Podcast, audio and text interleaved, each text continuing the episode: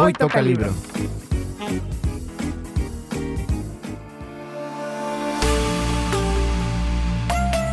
Hola, ¿qué tal? Bienvenidos a una emisión más de su programa de literatura favorito, Hoy Toca Libro. Mi nombre es Laura Ortega y me acompaña como siempre Andrea Mandujano. Y también nos acompaña la doctora Ilse Díaz, que es doctora en Filología Medieval y además profesora en el Departamento de Letras. Y una vez más la tenemos como invitada. Y esta vez para hablar de un tema muy interesante, sobre la mística. Y bueno, empezamos fuerte, maestra, para usted, pero no para usted. En sus estudios, ¿qué ha visto de la mística? ¿Qué es la mística? Mm, bueno, primero, hola Laura, hola Andy, muchas gracias por invitarme nuevamente, estoy muy contenta de, volver a acompañarlas. Eh, gracias por elegir este tema que es uno de mis favoritos y que, bueno, tiene mucho, creo que, de dónde tomarse. Eh, ¿Qué es la mística? Pues sí, pregunta difícil, si empezamos fuerte. La mística podríamos definirla como una manifestación o un fenómeno espiritual que se da pues en realidad en, en la mayoría, si no es que en todas las religiones. Más específicamente podríamos decir que en las religiones monoteístas, es decir, en el judaísmo, en el islam y en el cristianismo. Y bueno, tiene también la característica de ser un, fenómeno eh, individual en el cual una persona, que sería el místico o la mística, comienza a buscar la unión eh, de su alma o de su espíritu con la divinidad, eh, sea como sea que se le llama a esa divinidad, ¿no? Alá o el Dios cristiano, la totalidad, no sé, busca comunicarse de una manera directa, sin intermediarios, con esa divinidad. Eh, y finalmente en, digamos, la fase más profunda o la fase última del fenómeno místico, busca unir su alma, eh, fundirla con la divinidad. Entonces, eh, pues ya entrar en, el estado místico, al que podemos considerar pues a lo mejor un estado psicológico, eh, o al menos así se le ha considerado desde, desde la ciencia moderna, pues quiere decir que el místico va a, mm, como a salir de su individualidad eh, y a entrar totalmente en un estado pues de, realización o de éxtasis. podríamos, por ejemplo, pensar en, en, el sufismo, que es la una de las formas del misticismo en el Islam, eh, en el cual los, los sufíes o los sufis, eh, a través de diferentes técnicas que van desde la meditación hasta la danza, si han visto bailar a los derviches, que son unos personajes que, están dando vueltas, eh, pues entran justamente a este estado de unión con Dios. Y bueno, así podríamos ir revisando en las diferentes religiones y veríamos algunas variantes, pero siempre nos encontraríamos con que, con que es esta búsqueda de comunicación directa con la divinidad. Entonces funciona de diferentes formas según pues, las diferentes religiones. Pero ¿cuál sería? Bueno, no, acaba de mencionar que en la finalidad en sí es como conectar con Dios. Sí, em, esto es un poco extraño. Cuando nos lo encontramos por primera vez, decimos, bueno, ¿cómo, cómo, cómo es eso? ¿no? ¿Cómo entenderlo? Pensemos que eh, la humanidad, en términos eh, pues muy generales, la humanidad siempre ha buscado tener una relación con lo sagrado, ¿no? Con esa dimensión trascendente, con aquello que no podemos entender del todo, pero que está presente en nuestras vidas, ¿no? Que representa un misterio. De hecho, la palabra mística pues viene de, de, del término misterio. entonces, eh, pues, ¿qué, ¿qué hacemos la mayoría de los seres humanos para tener ese contacto con lo sagrado? Bueno, pues una buena parte de la humanidad lo que hace es practicar una religión, ¿no? Eh, pero para, para tener cierto contacto con, con, aquello que consideramos divino, sea lo que sea que entendamos por, por esa divinidad, pues generalmente necesitamos un intermediario, ¿no? Por ejemplo, en el cristianismo existen los sacerdotes, eh, en el judaísmo existen los rabinos. Eh, y es a través de esos personajes que nosotros accedemos a, un ritual y por lo tanto pues podemos indirectamente tener esa conexión con lo sagrado. El místico estaría escapando a esta mediación, estaría diciendo yo no necesito una persona que esté ahí en medio, eh, un sacerdote o un rabino o algún otro personaje, eh, digamos, capacitado para, para entablar ese contacto. Yo eh, voy a, tener una comunicación directa. Eh, y en ese sentido, pues los místicos suelen tener muchos problemas con las autoridades religiosas porque se salen de, lo establecido. Usted mencionó que en cada religión la mística es distinta y ejemplificó em, el Islam, ¿cierto? ¿Cómo se diferencia de la mística cristiana? Eh, ok. La mística cristiana tiene la característica, bueno, de que lo que se está buscando ahí es el, contacto con el amor divino. Em, podríamos hablar, claro, de que también hay diferentes, mm, podríamos decir, tendencias de la mística, pero esencialmente, y bueno, aquí podríamos recordar, por ejemplo, a los grandes místicos españoles como San Juan de la Cruz o como Santa Teresa de Ávila, eh, se piensa en la unión del alma con Dios eh, a través de un camino eh, o de una, eh, de una vía, se le llama la vía mística, en la que se va pasando por varias etapas. el místico comienza con la vía purgativa, en la cual bueno, va a renunciar a los placeres del mundo, a las cosas materiales, va a tratar de cierta manera a su cuerpo, ¿no? Para no mantenerlo atado a lo terrenal y de ahí va avanzando hacia la vía contemplativa, en donde ya eh, una vez que se, abandonó el mundo material o se alejó de él el místico, pues va a, em, a tratar de conseguir un estado de contemplación a través de la oración, de la meditación para lograr finalmente acceder al último escalón, que es el, más, eh, el más importante, que ya es la vía unitiva. Sin embargo, en el cristianismo, algo que, que, se tiene que mencionar que es muy importante es que aunque el místico decida comenzar esta vía y pase por lo purgativo y por lo contemplativo, no necesariamente va a poder llegar, o no todos los que aspiran a eso van a llegar al, a la última a la última etapa. Eh, en todo caso, bueno, estaríamos diciendo que los, los ascetas, muchos monjes, muchos religiosos, pues iniciaron la vía, pero no llegaron a ser místicos, porque para llegar al último escalón, eh, Dios les tiene que llamar, ¿no? Es Dios quien decide que ellos puedan tener esa experiencia de contacto con Él. Eh, y cuando se llega a este momento, pues entonces estaríamos hablando, por ejemplo, de que se llega al éxtasis como aparece en la, escultura de Bernini de, Santa Teresa, ¿no? Santa Teresa en éxtasis.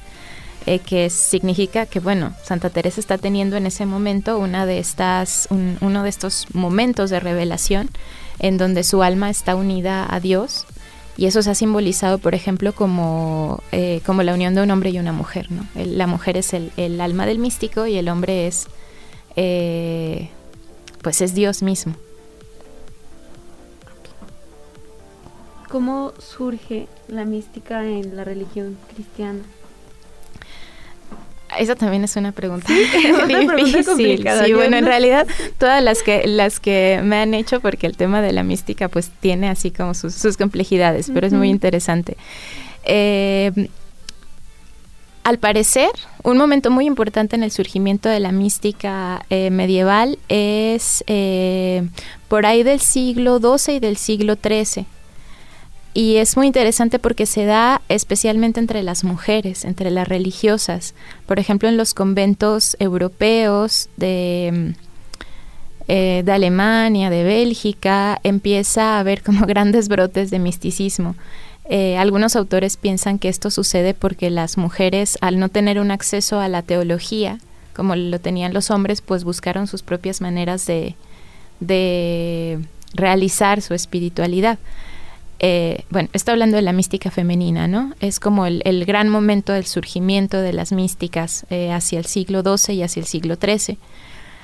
Mm, aunque también hay una mística especulativa, que, bueno, también se da por esos mismos siglos, con, con personajes como el maestro Eckhart, que eh, pues más bien hace toda una reflexión teológica en sus textos acerca de, la unión con Dios, que no necesariamente tiene éxtasis, sino que pues su, misticismo se manifiesta de otras maneras.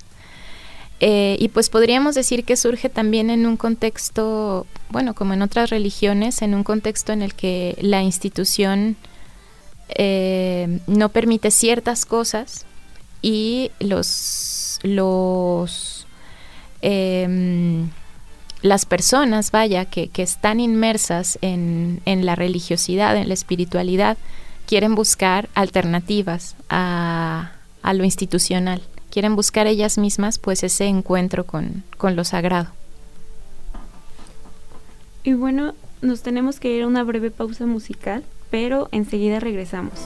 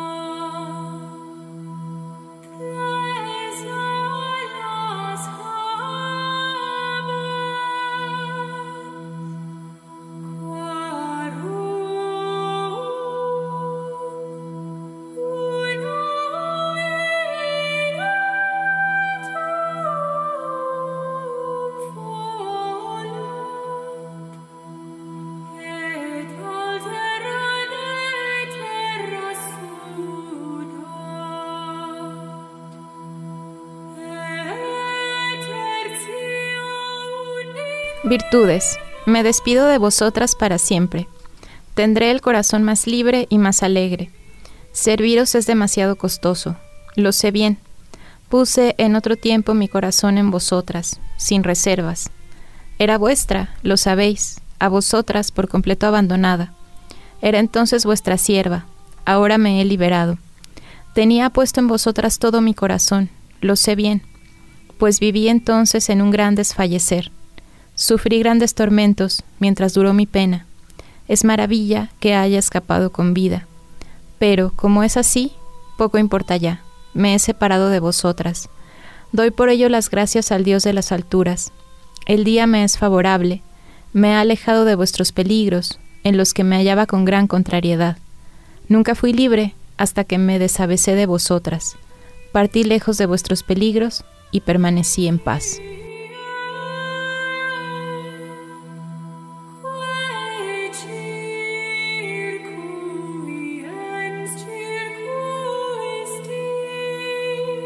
Antes de la pausa musical nos estuvo platicando un poco acerca del tema de la mística y más específicamente de la mística medieval. También la mencionaba como un estado, pero ¿la mística es un estado o es una experiencia? Yo diría que es más correcto, eh, y gracias por recordármelo, decir que es una experiencia, un conjunto de experiencias que una persona es decir, el místico o la mística, pues van a, mm, van a tener en su vida.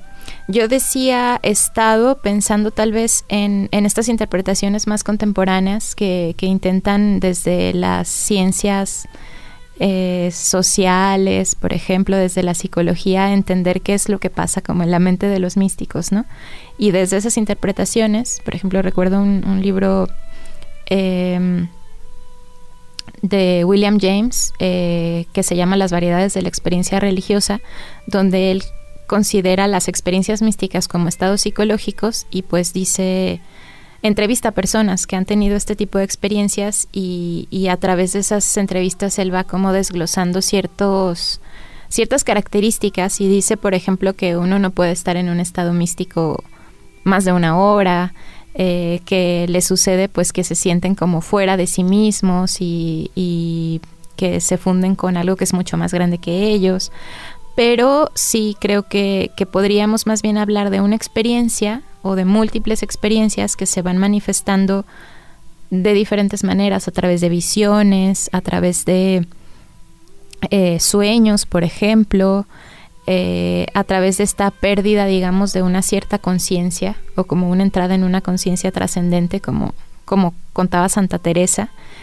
Y otra de las características que, que mencionan los místicos es la inefabilidad de sus experiencias, es decir, que, que son tan fuertes y que son tan, tan, tan increíbles, pues tan eh, fuera de, de, lo que uno puede sentir que no hay palabras, ¿no? Cuando se regresa de la experiencia mística, no hay palabras para, para contarla y por eso los místicos tienen que recurrir a los símbolos, tienen que recurrir a la poesía, a la literatura, porque si no, no podrían contarnos, pues, qué fue lo que sintieron.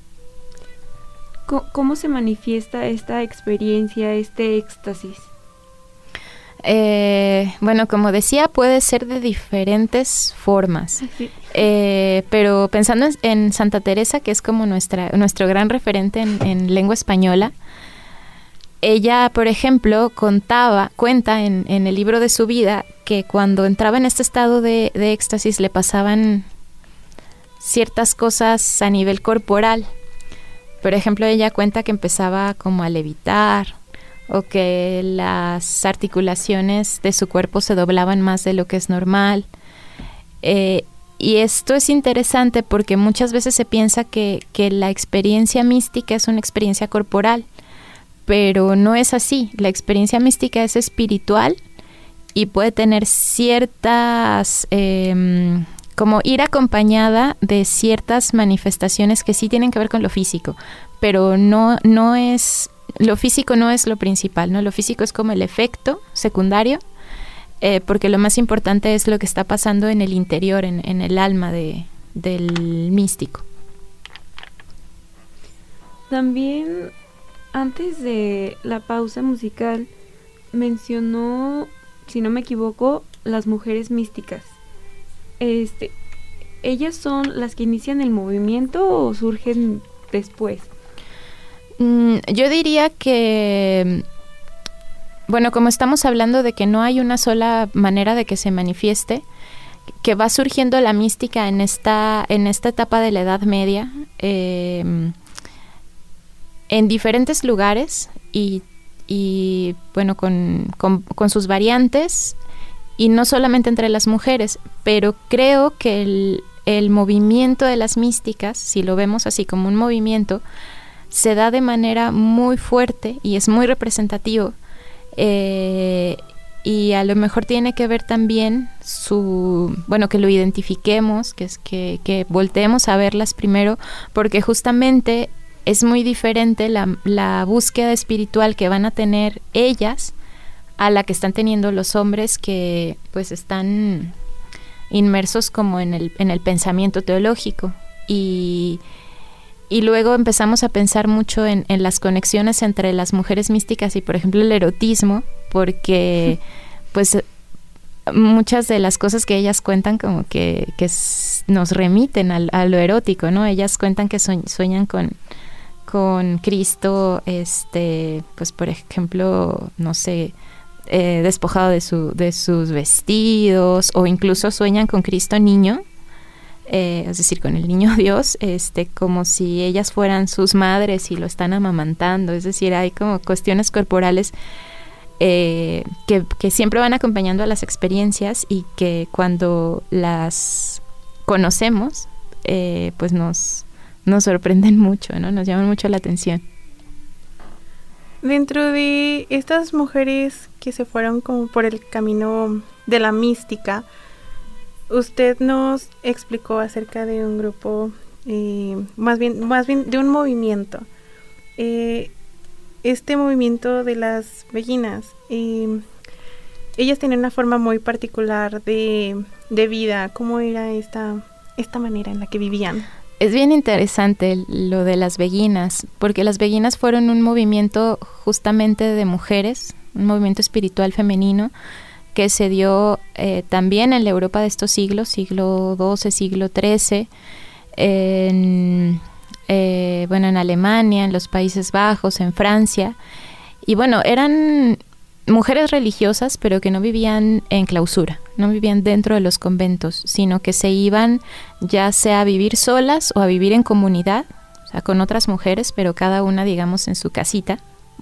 Todavía hoy podemos ver en, en ciertos lugares de Bélgica como las los pequeños fraccionamientos, digamos, de las bellinas, ¿no? Todas viviendo ahí, este, compartiendo un espacio, pero no dentro del convento.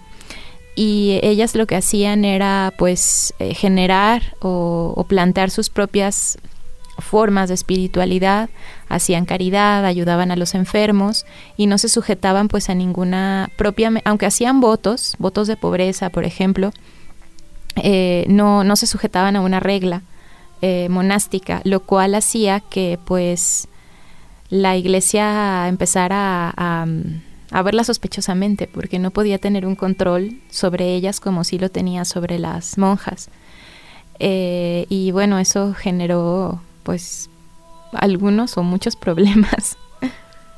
¿Qué tipo de consecuencias hubo para ellas? Mm, pues tenemos casos muy concretos, como el de Marguerite o Margarita Poret, que es esta autora este, de la que ustedes eh, mm, sugirieron que, habláramos. Eh, ella es una mística francesa que justamente era beguina que era además este pues errante no porque las beguinas también eh, bueno como como les decía antes una manera era vivir en comunidad pero también podía ser que fueran de un lugar a otro. Y, Marguerite Poret estuvo en varios lugares. Eh, además pues se atrevió a escribir su propia visión de de Dios del amor no de, de su experiencia mística eh, escribió un libro que se llama El espejo de las almas simples. Mm, además muy importante como en la historia de la literatura francesa porque fue la primera mujer en escribir en francés, ya no en latín, sino en francés, francés este, pues antiguo, pues medieval. Y mm, la Inquisición francesa, pues se fija en su libro, en un momento en que las mujeres no estaban autorizadas para escribir textos teológicos y empiezan a perseguirla, ¿no? Se, se prohíbe su libro, se, se quema su libro y después a ella la encarcelan, mm, pues pidiéndole que se retracte de lo que dijo en, en, el espejo de las almas simples, pero ella nunca quiere retractarse. Eh, la enjuician y finalmente va a morir quemada en la hoguera en, en el centro de París a principios del siglo XIV, por ahí de 1310, o 1300, sí, 1310. Eh, pues eso fue lo que pasó, le pasó a Marguerite Porret, por ejemplo. Una de las tantas místicas que, pues trágicamente murió de la, bueno, varias murieron de la misma forma, lo que estuve ahí leyendo. Hubo mucho, muchas mujeres que estaban dentro del movimiento que terminaron de la misma forma, siendo quemadas. Y de hecho yo también leí que algunas fueron obligadas a, a incorporarse a a monasterios, bueno, no monasterios, a, a la clausura junto a otras monjas bajo el mandato de hombres o a casarse. Entonces, nos escuchamos en la siguiente emisión de Hoy Toca Libro. Esto fue Hoy Toca Libro. Un programa del Departamento de Letras de la Benemérita Universidad Autónoma de Aguascalientes. Una producción de Radio UAA.